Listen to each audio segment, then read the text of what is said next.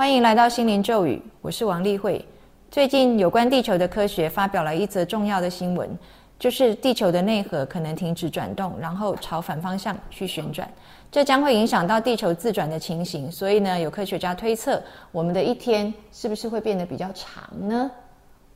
那这一则新闻的话呢，它是发表在《自然》这个期刊上面的一个科学研究。那 Nature 这个期刊呢，我们有介绍过，是一个非常重量级的期刊。那在 Nature 之下的话，有各个不同的啊附属种类，就是医学也也包括在内啊，然后科学啊、物理啊、化学啊，甚至是这个植物、地球科学，通通呢在 Nature 这个期刊的下面呢有这样附属的期刊。所以这一篇呢，就是学者们他们发表在 Nature Geoscience，就是。自然这本杂志之下的地球科学，那它刚好是在我们这个过农历春节的时候啊，一月二十三号的时候出刊的。它在里面就提到说呢，从二零零九年开始就观察到地球的内核呢，渐渐渐渐的停止了转动，慢慢慢慢的静下来，然后呢，现在开始可能要朝反方向去旋转，就是它的旋转的方向呢会朝另外一个，就假使说本来是顺时针的话，现在朝逆时针这样的意思。那这究竟对于我们的地球居民会有什么影响呢？首先，我们就要了解到，我们地球居民呢，跟这个地球的磁场呢是有一定的关系的。相信大家都知道，说呢，像候鸟啊、鲑鱼呀，它们怎么样能够就是啊返乡啊、回游啊？哦，这是什么样的一个导航系统在它们的体内呢？就是有这样所谓的生物地磁导航。也就是说呢，啊，在这些动物啊，甚至包括蜜蜂啊、果蝇啊、蝴蝶啊。哦，这些他们的身体里面都有所谓的磁力的感受器，我们叫做 magnetoreceptor。那这些呢，它就会跟这个地球的磁场呢产生一定的呃关系，就是他们会去侦测到这个地球磁场的变化，然后呢，在他们的里面形成一个叫做 biomagnetism。啊，地磁叫做 geomagnetism，但是在我们生物里面的这个地磁的导航系统啊，我们叫做 biomagnetism。那现在，如果这个地磁的啊转动，因为这个地球核心的转动造成地磁的变化的话，就会影响到我们生物的磁感。那我们来看一下这一篇呢，它是啊这个两位作者啊，那这个标题叫做 Multi-decadal Variation of the Earth's Inner Core Rotation 啊。那我们要介绍这两位非常优秀的这个啊科学家呢，他们全部都是北京大学的，然后呢，他们是由这个。啊，叫做 Sinoprobe Laboratory 啊，这个实验室以及这个啊 Institute of Theoretical and Applied Geophysics 啊，这个研究所啊，就是深地科学与探测技术实验室，还有这个理论和应用地球物理研究所，他们呢一起联合研究，好，然后呢一起发表。哦，那我们知道呢，在这个中国的地质科学院，还有北京大学的这个地空学院呢，他们长期以来都是有合作的啊。他们也曾经在二零零八年到二零一二年这个四年当中呢，启动了一个当时中国最大规模的一个地球深部的一个探测计划，就叫做 Sinoprobe Project。所以现在他们这个实验室叫做 Sinoprobe Laboratory 啊。那当时呢，他们这个深部探测计划呢，就用这个地震波啊，整整探测了将近六千公里的这个。就是地球深部的这个结构，好，那我们这个要解释一下呢。这个地震呢发生的时候，它就会有地震波嘛。那如果你是在地表的这一头哦，侦测到这个地震波，那科学家们就会去认为说，在这个地表的另外一头的相对位置啊，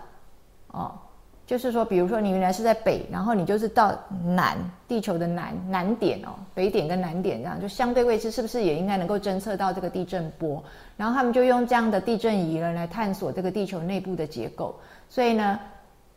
科学家们没有办法亲眼去看到地球内部到底是什么样的情形，因为你怎么钻地，你也不可能钻到多深嘛，所以只能够用这个地震仪啊去侦测这个地震波，或者是用这个。核子爆炸，然后去侦测这个核子爆炸传导波啊，就是这样的方法来侦测。那么他们把地球呢，啊，想成就像是一个俄罗斯娃娃一样哦，就是娃中套娃，娃中套娃。所以地球它是分层的，最外一层的话，我们就称之为地壳。那地壳的地方比较薄，有的地方比较厚呢，可以到五到三十五公里，或者有人说到七十公里。然后再来的话，就是进入一个所谓地寒，或者有人称之为地幔。那这个的话呢，大概就有两千八、两千九公里啊，这个就 mantle。然后再来的话呢，就地核，地核的话大概有三千四啊，就整个核心呢大概是一个月球那么大。那这个核心呢，呃，在一九六三年的时候，就有丹麦一个地震学家啊，叫做 Lemon，这是一个女士啊，Lemon 女士。Lemon 女士她就说呢，这个地核啊，就是一个像月球这么大的一公三千四百公里嘛，但是其实呢，核中有核。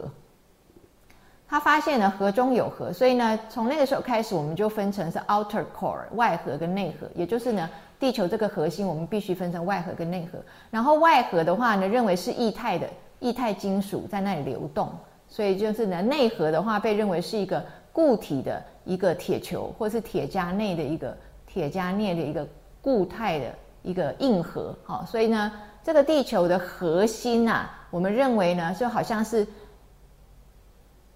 一坨的这个流动的金属当中呢，漂浮着一颗硬硬的硬核，哦，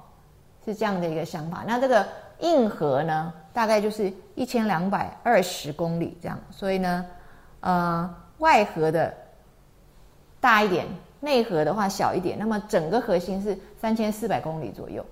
那这个当然也是由地震波来去探测出来的。这个莱曼女士呢，她就是发现啊。在这个地震波有分成 P 波跟 S 波，可是呢，S 波呢常常呢就是传不过这个地核啊，传不过地心就消失，好像被吸收了一样。但是 P 波呢可以传得过去，但是会偏移呀，好，可以穿越，但是会偏移，就好像被什么东西那个呃阻挡了之后，往往偏了一点走这样。所以呢，就认为呢，除了外核之外，其实呢内部还有一个硬核。但是呢，又有科学家呢，在二零二一年的时候又发现说，这个可能不全部是硬核，这个内核也不全不全部是硬核。因为呢，他们又发现呢，这个内核呢，如果是一个硬核的话呢，那至少它硬度硬也是不平均的硬啊。所以他们觉得它可能有的地方稍微硬一点，有的稍微地方软一点，有的稍微地方糊一点。所以他就说呢，内核可能呢，也不完全是那么平均的硬核了哈。但是它至少不是整个像外核一样都是被认为是一体金属啦。那这个的话呢，它是发表在《Physics of the Earth and Planetary Interiors》啊这个期刊上面，二零二一年的。那我们来讲一下哈，就是这个地核，我们分分外外核跟内核嘛。那外核的话呢，因为它是液态的金属嘛，主要成分可能是铁跟镍嘛。那你想，这个金属在这里流动，它是不是就可以产生电流？那既然呢，这个外核它是是产生电流的话，那自然有电流就会产生磁场嘛。所以呢，地磁就是这个 geomagnetism 就是这样子来的哦。因为这个外核的这个液体金属在这里流动的话，它就驱动了地球的自转。然后呢，甚至呢，它在这个地球的这个外表面啊，整个就产生了这样的磁场，还可以保护地球呢不受这个太阳辐射的伤害。因为呢，从这个太阳发出来的带电的粒子啊。会被这个地球的这个磁场所阻挡。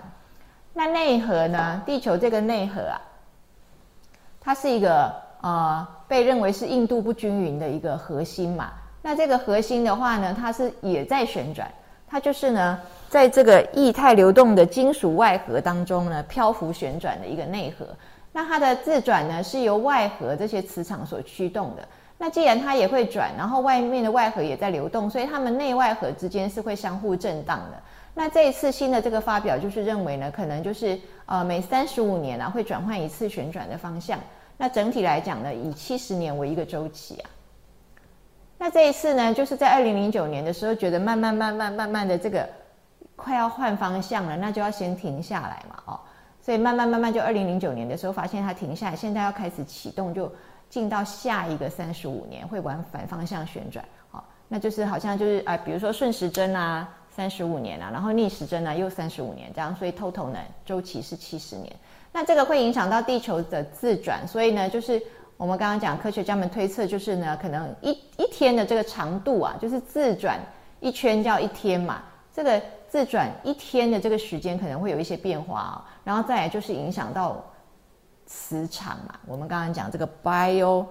magnetism 是受到 geomagnetism 的影响。如果这个地磁的磁场有一些变化的话，生物的磁场就同时也会发生变化。那我们知道呢，像鲸鱼呀，它们也是一个内内在身体里面配备有这个生物磁场感应器的一种生物，所以呢，它们的导航系统也是跟这个利用跟这个侦测到地磁的变化来导航的。那有时候呢，太阳风暴比较严重的时候，或者是人类的这个雷达哦太干扰的时候，甚至会让这个。鲸鱼啊，瞬间的失去方向，一片迷茫啊。那这一次呢，我们要发现这个地球科学的科学家们这样告诉我们说呢，这个地核的内核的转动方向要改变的话，可能会影响磁场。我们就要来密切的啊，再来了解一下，到底这对于生物会产生什么样的影响。那么这次跟各位介绍这个啊，地球科学上的一个重大的一个新闻报道呢，是希望大家能够更多的关心你所。住的这个地球，这是你最爱的行星。然后呢，它的内部是一个什么样的情形？我觉得我们也需要更多的了解，因为呢，透过更多的了解，可以使我们呢更爱我们的星球。好，谢谢各位。